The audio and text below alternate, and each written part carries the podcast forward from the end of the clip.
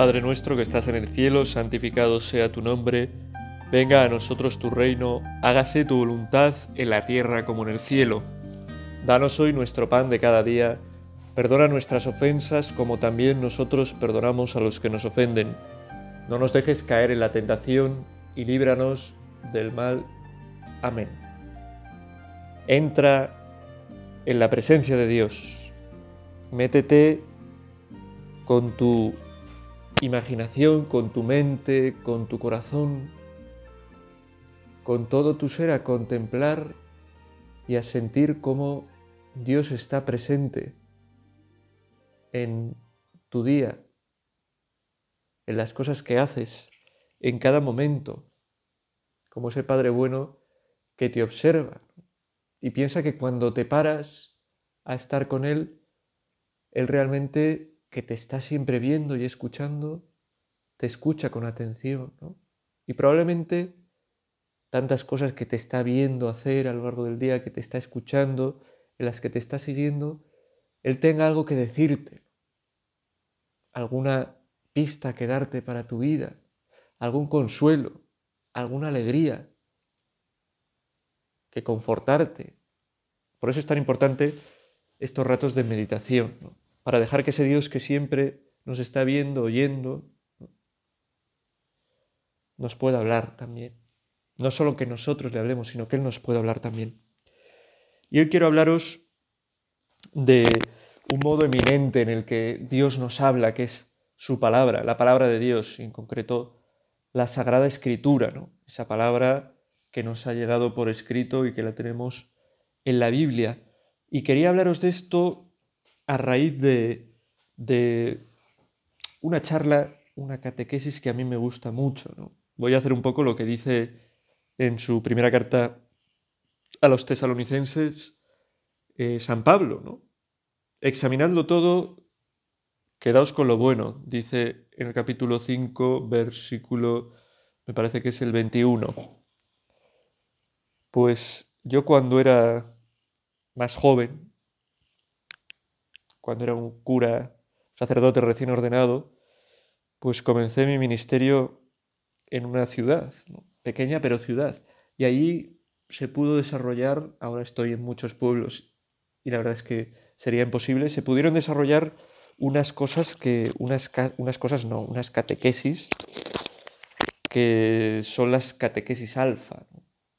Bueno, si alguien tiene interés y no sabe lo que es, pues en internet puede buscarlo e informarse, ¿no? En definitiva, son 12 catequesis de contenido eh, muy de, de primer anuncio, muy carismático, que se diría, que se combinan normalmente pues, con, con, una, con una comida, con una cena, con una charla, con un debate, en un ambiente distendido y que realmente eh, son unos temas de charla de, de catequesis pues muy buenos, ¿no? que los ideó un señor que es el que es el iniciador de, estas catequesis, que es Nick Gamble, y que trata varios temas. Y a mí, pues me gusta mucho, entre otras cosas, alguna vez me ha tocado dar esta charla y, me ha preparado y me ha parecido muy interesante, una que trata acerca de la Biblia, ¿no? De, de qué es la Biblia, por qué es importante, cómo leer la Biblia. Y creo que podíamos meditar un poco sobre esto, ¿no? sobre la importancia de la Biblia, sobre cómo leerla, porque a veces los católicos estamos como un paso atrás en esto con respecto a otras confesiones cristianas. Me da la impresión de que a veces por rescatar unos tesoros y ensalzar los tesoros de nuestra fe, el tesoro, por ejemplo, de la Eucaristía, que es un tesoro que hay que ensalzar, pero a veces por ensalzar esos nos hemos olvidado o no les damos tanta importancia a otros. Y pienso en la palabra de Dios. A veces queremos, bueno, y esto ha sido la historia, la historia del, del cristianismo y de la ruptura de la reforma protestante, ¿no? Pues la reforma protestante, la sola escritura, solo la palabra, y entonces el catolicismo, como reacciona a eso, pues dio mucha importancia a lo que intentaba negar el protestantismo propio de la Iglesia, a los sacramentos, a la Eucaristía, a la penitencia. a los santos y la devoción a los santos.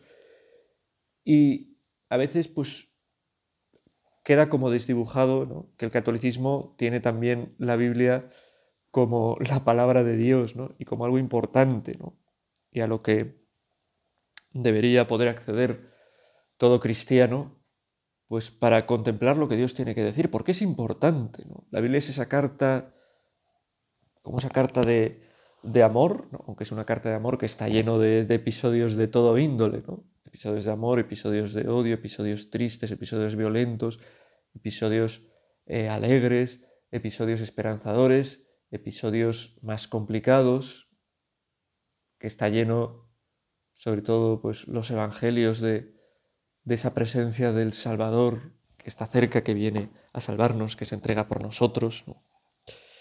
Es un, libro, un conjunto de libros que son eh, tremendos, tremendamente potentes y que tienen un poder de cambiar a la gente realmente, que tienen el poder de ser realmente eh, un revulsivo, una guía para, para nuestra vida. Y como cualquier guía, la palabra de Dios, la Biblia a través de la que Dios nos habla, efectivamente nos presenta también límites, porque uno si intenta guiarse y seguir un camino, encontrará caminos por los que no va a encontrar aquello que busca. Pero no es lo principal de la Biblia, o como se puede pues, pintar desde cierto desconocimiento, ¿no? la Biblia como un conjunto de prohibiciones, como un conjunto de, de de pautas que da Dios para prohibir cosas. La Biblia es sobre todo una guía y es una liberación y es un camino de encuentro, de encuentro con Cristo. A Cristo lo encontramos de un modo eminente en la Eucaristía, cuando la recibimos consciente de lo que recibimos, porque podemos pasar delante de Cristo en la Eucaristía y no darnos cuenta, y con el corazón encendido. ¿no? Y nos enciende en este amor a Cristo de un modo especial la Sagrada Escritura. Por eso están tan unidos, por eso en la misa, pues es ese, ese, se dan esos dos momentos, ¿no? Esa mesa de la palabra que se dice, ¿no? La predicación, que es muy importante y que hay que cuidarla. La escucha de la palabra y la Eucaristía como culminación, pero en esa preparación de la palabra. Y por eso es importante que nosotros día a día también acudamos a la palabra de Dios. A mí me da envidia a veces, ¿no?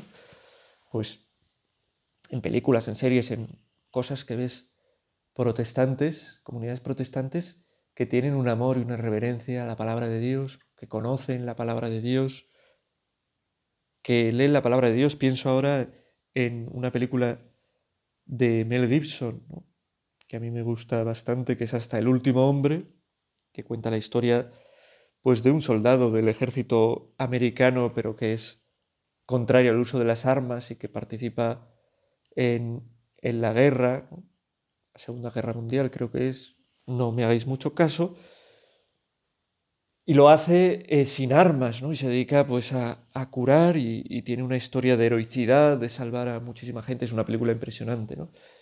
Pues me da envidia, ¿no? Cómo, cómo reza con la palabra de Dios, ¿no? Cómo se pone delante de Dios con la Sagrada Escritura para prepararse. No, no es católico, ¿eh? el protagonista de esta historia es no sé de qué confesión cristiana es, ¿no? Baptista me suena o algo así. Y qué, qué amor tiene la Sagrada Escritura. Y a veces nosotros qué poco amor tenemos, ¿no? Pienso, ¿tienes tú una Biblia tuya, personal, que leas, que subrayes, con la que te pares? ¿Tienes pues esa costumbre de con frecuencia acudir a la palabra de Dios? En la palabra de Dios Dios nos habla y es la mejor preparación para un encuentro pleno y profundo con Él. Por eso vamos a pedirle en esta meditación al Señor que nos ayude a descubrir el gusto por su palabra y por acudir a la Sagrada Escritura.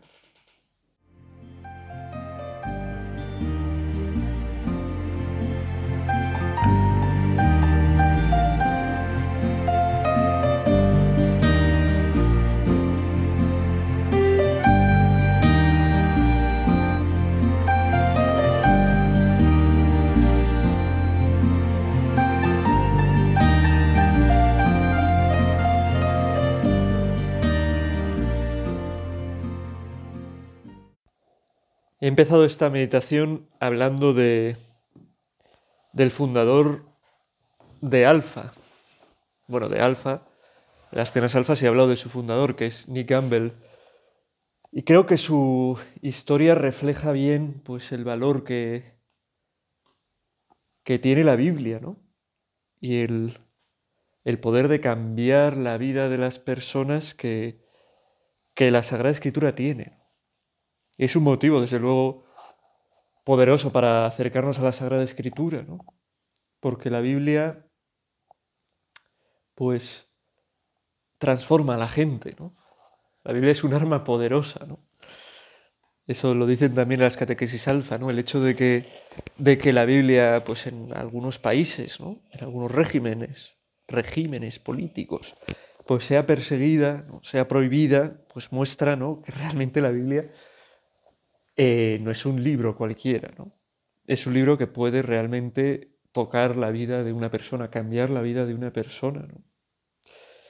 Y esto le pasó a, Nick Gamble, permitirme que brevemente lo cuente, ¿no? Porque, bueno, ya que estamos aquí hablando de, de bueno, pues de Alfa, de cómo muestra la importancia de la Sagrada Escritura y cómo tiene que ser también algo muy importante para nosotros los católicos, ¿no? que tenemos que redescubrir el, el releer, el leer la Sagrada Escritura. ¿no? Pues Nick Gamble, él cuenta que era hijo de, de un judío, pero realmente era un judío pues laico, ¿no? en el sentido de que no, no practicaba la religión ni hacía caso de, de su religión de una manera excesiva, ¿no? Y más bien era un agnóstico, ¿no? Y él fue educado en este ambiente, con estos padres. Y bueno, pues él llegó a la universidad y pensó, ¿no? Yo soy, pensaba, ¿no? Yo soy un ateo, ¿no? Y dice que no, fue, que no es que fuera un furibundo eh, atacante del cristianismo, ¿no? Que no se dedicaba a eso, ¿no? Pero si alguien le hablaba pues a favor del cristianismo, él rápidamente eh, saltaba, ¿no? Porque le parecía algo, pues una doctrina, un pensamiento absurdo, ¿no? Y él creía que el ateísmo lo explicaba todo muchísimo mejor, ¿no?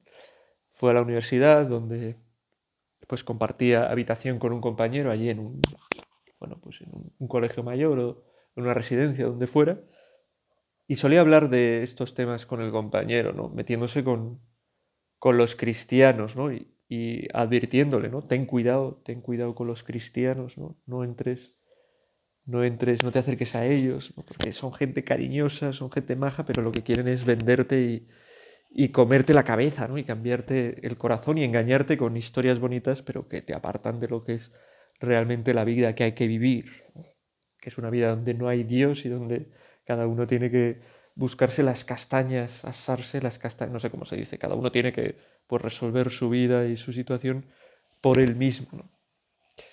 Y resulta que su amigo, pues, se echó una novia,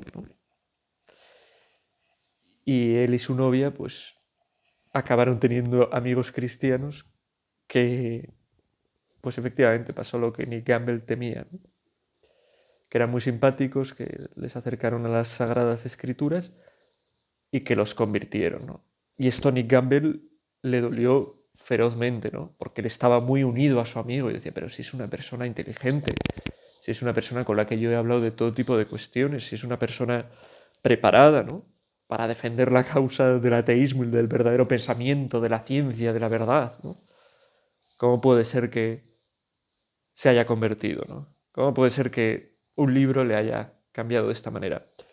Y cuenta Nick Gamble que dijo, tengo que contraatacar esto para rescatar a mi amigo, ¿no? Él no había tocado, no había leído nunca la Biblia, pero bueno, pues para ver de qué iba y saber cómo poder contraatacar, decidió leer la Biblia.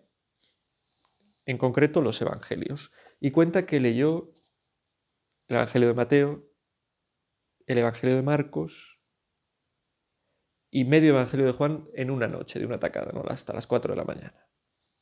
Lo dejó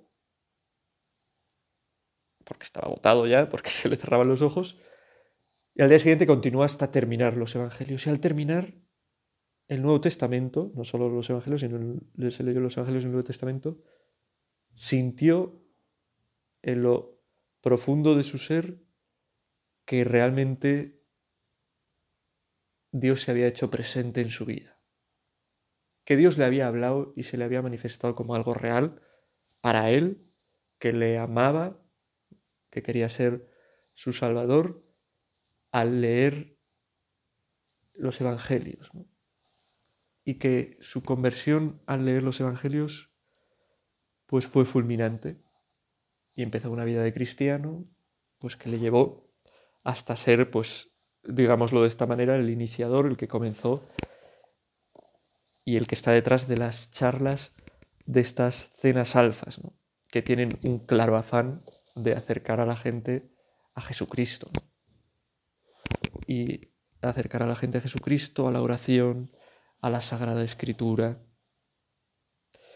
Pues la palabra de Dios hace estas cosas, transforma la vida de la gente.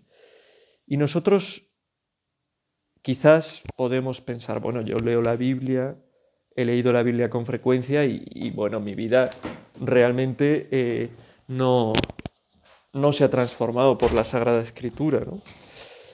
O no noto, pues eso, grandes transformaciones a raíz de, de leer las Sagradas Escrituras. Pero sí que es verdad, ¿no?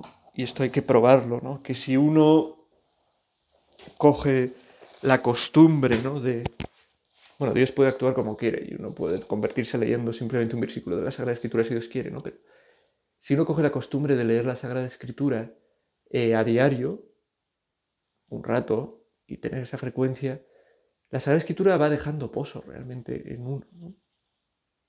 La Sagrada Escritura hace eh, muchas cosas, pero la Sagrada Escritura es fuente de vida, fuente de cambios, inspira y ayuda al hombre a encontrarse pues con su mejor versión, inspira y ayuda al hombre a que pueda encontrarse con Dios, es fuente de sanación.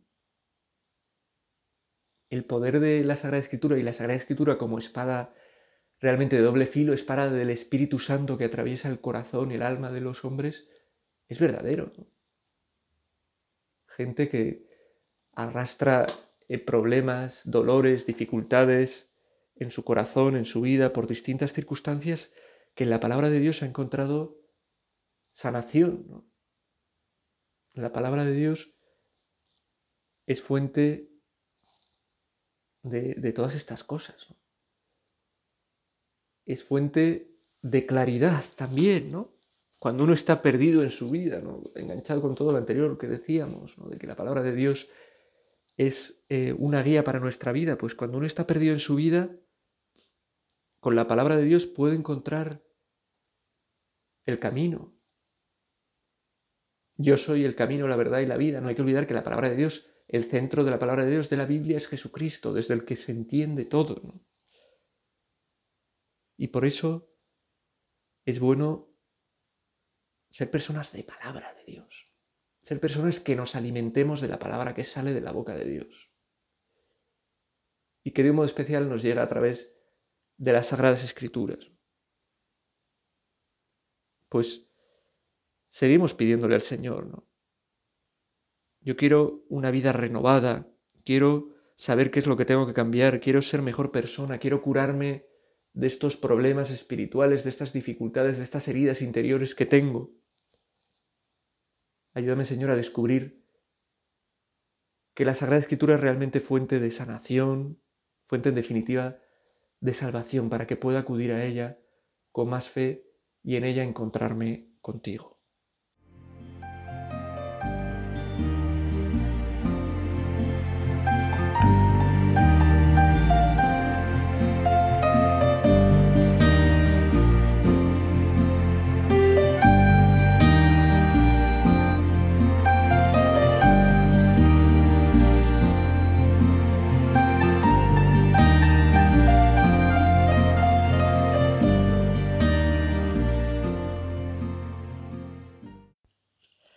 La clave de la Sagrada Escritura, de la palabra de Dios, lo he dicho ya antes, es Jesús. Jesús eh, emerge de cada página de la Biblia, ¿no? Y quien se deja envolver por la Biblia, por el poder del Espíritu Santo que actúa a través de la Sagrada Escritura, acaba encontrándose con Jesús. Quien lee mal la Biblia es posible que no se encuentre con Jesús. Es posible que se convierta en un aférrimo defensor eso, de que la Biblia realmente es, es una gran mentira, o intenta mostrar como histórico lo que no lo es, intenta dar enseñanzas de temas sobre los que falla, porque la ciencia, por ejemplo, ha demostrado que son falsos, o que la Biblia es un libro muy perjudicial, porque hace que el hombre no sea realmente libre, sino que se encierre pues a creer historietas y cosas que le impiden volar alto, como persona, que le impiden tener un pensamiento libre y que le convierten en alguien sometido. Pero realmente lo que hace la Biblia, que es acercarnos a Jesús, es todo lo contrario. Porque en Jesús está la verdadera liberación, la verdadera liberación del hombre. Y puede sonar fuerte, o... pero es así. El hombre no encuentra otra liberación verdadera para los problemas, para las ataduras, para las heridas, para lo que sea, que no sea Jesucristo, que es una persona, Dios y hombre, y que de verdad está vivo y que de verdad podemos encontrarnos. Y que un camino muy bueno para encontrarlo es a través de la Sagrada Escritura. La Sagrada Escritura que nos ayuda también a vivir bien esas presencias, esas presencias de Jesús en los sacramentos. Ya hemos hablado de la Sagrada Escritura como preparación para la Eucaristía, pero también para el resto de los sacramentos. Y también para vivir bien, por ejemplo, la presencia de Jesús en los demás, en los hermanos. Porque la Sagrada Escritura es una guía. La Sagrada Escritura contiene eh, también pautas de, actuación, de comportamiento. Las más importantes, sin duda, las que nos revelan los Evangelios Jesús. Y al final ser cristiano es vivir imitando a Jesús.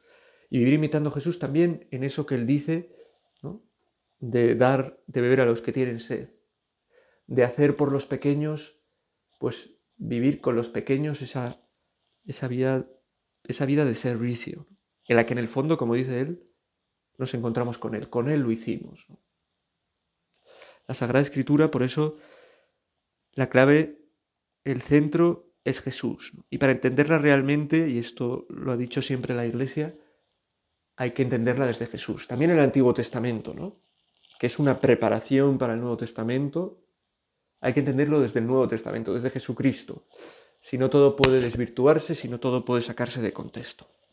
Me parecen verdaderamente interesantes, y estos son ya cuestiones más prácticas, ¿no? por, pues por si a uno le da por realmente eh, hacerse amigo de la Sagrada Escritura, hacerse un verdadero lector, un verdadero orador con la Sagrada Escritura. Por si a uno le da, pues, por vivir realmente de la palabra de Dios y tenerlo en su día a día como algo fijo, ¿no? aunque sean dos minutos, tres minutos, cuatro minutos, cinco minutos, diez minutos, de acudir a la, Sagrada Escritura, a la palabra de Dios, eh, pues esta catequesis de alfa, algo muy práctico, pues da una serie de, de consejos para leer la Escritura. ¿Cómo leer la palabra de Dios. Y yo pues os los presento pues sencillamente para que, bueno, para que los consideréis. Primero, que es muy importante, ¿no? Porque, porque es fundamental, ¿no? Para, para leer la Biblia. Si no tienes Biblia, no puedes leerla. Y si tienes una Biblia, pero es una Biblia de la familia, es una Biblia que compartimos, es una Biblia que no está muy claro de quién es, porque la hemos llevado al colegio varios hermanos, pero esa Biblia no le vas a, acoger con tanto apego como si tienes tu Biblia, ¿no? No hay que ser egoísta en el tener y el... Pero tener una Biblia no es caro, es muy sencillo. Hay Biblias muy baratas, hay Biblias muy ecológicas, con papel reciclable también, para, para el que pueda interesarle. puedes tener la Biblia en tu teléfono móvil, pero yo tampoco lo aconsejo mucho, aunque hay, hay aplicaciones muy buenas también. Consigue una Biblia, es lo primero. Consigue una Biblia que sea tuya. Ponle tu nombre al principio. Tu nombre. Y la tienes. Y es una Biblia que ah, es sagrada, efectivamente, pero eso no quiere decir que no puedas. Es tu Biblia, es tu Biblia con la que rezas, es tu Biblia con la que tienes luces del Espíritu Santo, con la que Dios va actuando en tu vida, que puedas subrayar, tomar nota, tomar algún, algún apunte al margen.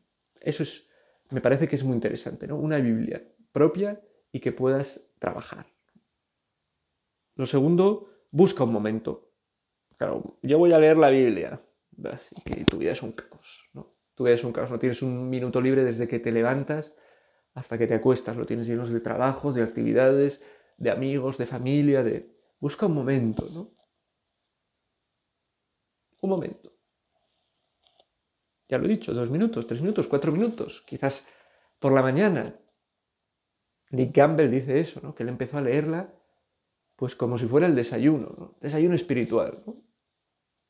Y antes de desayunar, después de, ducharse, de prepararse, de despertarse, lea la Biblia y luego y vaya al desayuno corporal. ¿no? Pues puede ser, ¿no? pero puede ser también por la noche, o puede ser también a mediodía, o puede ser que, bueno, pues por tus circunstancias lo tengas más difícil y, y puedes llevarla en un audio quizás que escuches, o en el autobús, o yendo a la universidad, yendo al colegio, yendo al trabajo. Tener un momento, buscar un momento y que sea más o menos fijo. Y tratar de cuidar ese momento, de, llevarlo. Tercer consejo que da, no señalar. La Biblia no es un libro para, voy a abrir por esta página a ver qué me dice Dios, ¿no? Uy, qué interesante, qué palabrita tan bonita. No, la Biblia es un libro compuesto de varios libros que hay que leer dentro del contexto de cada libro y dentro del contexto entero de la Biblia que hace referencia a Jesucristo como eh, guía para leer bien la Biblia, ¿no? Leer libros enteros de la Biblia. Y eso es importante. ¿no? Y aconsejan empezar por los Evangelios y en concreto Marcos y Juan. Estas son cosas que dice Nick Gamble y que pueden servir. Porque eh, si el centro es Jesucristo, lo mejor empezar por Jesucristo. Y desde ahí iluminar todo lo demás. Eh, cuarto consejo, el género importa. La Biblia, en la Biblia hay libros más históricos, en los que hay acontecimientos que pueden rastrearse incluso arqueológicamente con veracidad, sobre todo más cuando nos acercamos a los evangelios, que son libros históricos que cuentan la vida de Jesús. Lo hacen eh, desde una interpretación de fe, pero realmente cuentan la vida de Jesús. Hay libros que son más proféticos, que recogen profecías. Hay libros que son más poéticos, más sapienciales, que intentan dar enseñanzas, que no es tan importante ni tan eh, verídico las cosas concretas que cuentan como lo que pretenden enseñar. ¿no? Estoy pensando en el Génesis, ¿no? Porque el Génesis dice que, que el sol gira alrededor de la Tierra. El Génesis no es un libro de ciencias, el Génesis es un libro de, sabiduría que intenta dar una enseñanza a través de imágenes, de metáforas, de historias. Hay que saber de qué género está cada libro que leemos. Dice también importante preguntar, subrayar. ¿Para quién está escrito esto? ¿Qué nos quiere decir hoy? ¿Cómo puedo interpretarlo hoy? ¿Qué puedo sacar hoy de esto? Eso es cinco. Preguntar, subrayar. Seis, orar, rezar con la Sagrada Escritura. La Sagrada Escritura es un libro donde Dios nos habla, es un libro de oración, ponernos en presencia de Dios, pensar que Dios nos, está, nos quiere decir algo, nos está hablando a través de ese libro. Y una séptima recomendación, hablarlo con otros. Hablar de la Biblia. ¿Has leído este pasaje? Tal? Bueno, compartir. Sobre todo si uno tiene un director espiritual, una persona que está más preparada y tiene dudas, pues mostrarlas. Pues en manos de María vamos a poner el propósito de esta meditación, que es poder acercarnos más a su Hijo a través de la palabra de Dios, descubrir la Biblia como ese camino grande para encontrarnos con Jesucristo. María es un camino grande también para encontrarnos a Jesucristo. Por eso María meditaba todas las cosas en su corazón.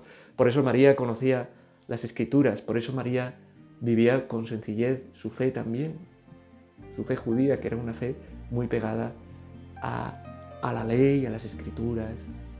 Pues a ella le pedimos también que nosotros tengamos un alma y un corazón grande para acoger la palabra de Dios y encontrarnos, encontrarnos en ella con su Hijo Jesucristo. Dios te salve María, llena eres de gracia, el Señor es contigo, bendita tú eres entre todas las mujeres y bendito es el fruto de tu vientre Jesús. Santa María, Madre de Dios, ruega por nosotros pecadores, ahora y en la hora de nuestra muerte. Amén.